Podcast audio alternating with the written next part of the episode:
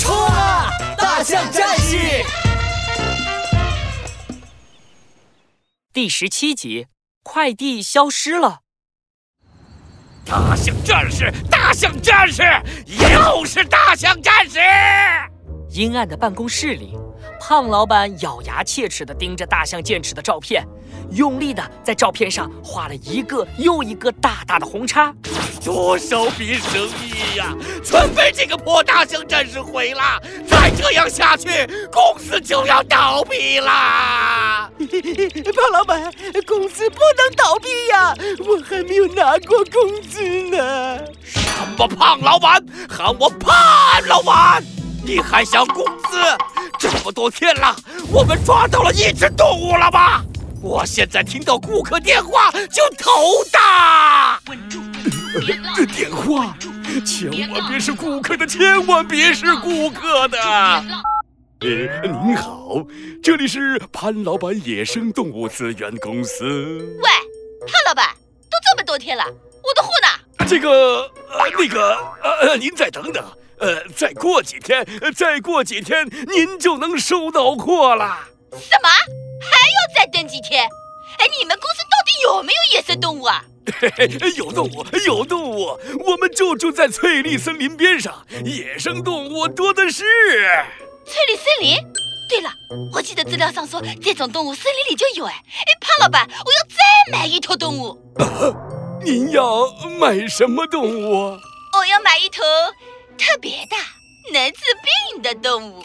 呃，能治病？呃，能治病？哦，我明白了。放心，一定给您搞到。炎热的夏天到了，火辣辣的阳光炙烤着大地。翠绿森林里，大象剑齿一边巡逻，一边扇动自己的大耳朵。唉，天真热呀！啊，幸好大象的耳朵可以当扇子用，给自己扇风。剑齿出事了！小熊猫丢丢匆匆跑了过来。呃，怎么了？啊我刚刚在树梢休息的时候，看见两个人影鬼鬼祟祟的进了森林，好像是那两个盗猎的坏人。他们往森林小路的方向走了。什么？我们赶紧过去！大象剑齿赶紧背起小熊猫丢丢，向森林小路赶去。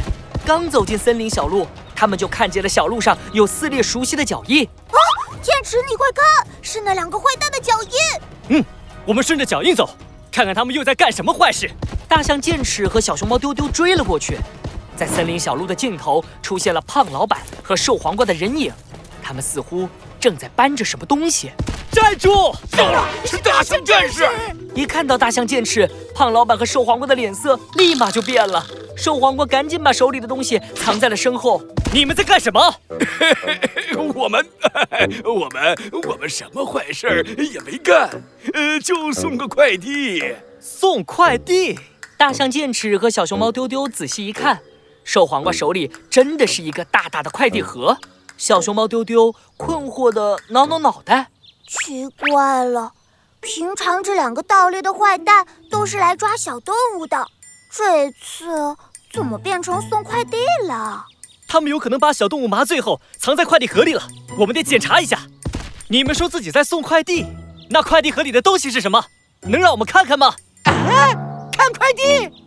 胖老板，我们该怎么办呢？别问了，快跑呀！瘦黄瓜一把抱紧了快递盒就要跑，大象剑齿赶紧一鼻子卷住了瘦黄瓜的腿。哎呀！瘦黄瓜重重地摔在地上，手里的快递盒飞了出去。快递盒在地上咕噜咕噜地转了两圈，打开了一个口子，里面居然是空的。咦，没东西？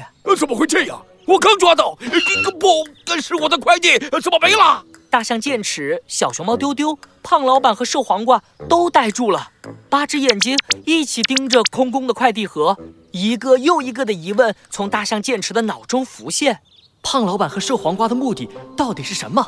快递盒里的东西究竟去哪里了？不对，这里面一定有阴谋。作为大象战士，我必须解开这些谜团。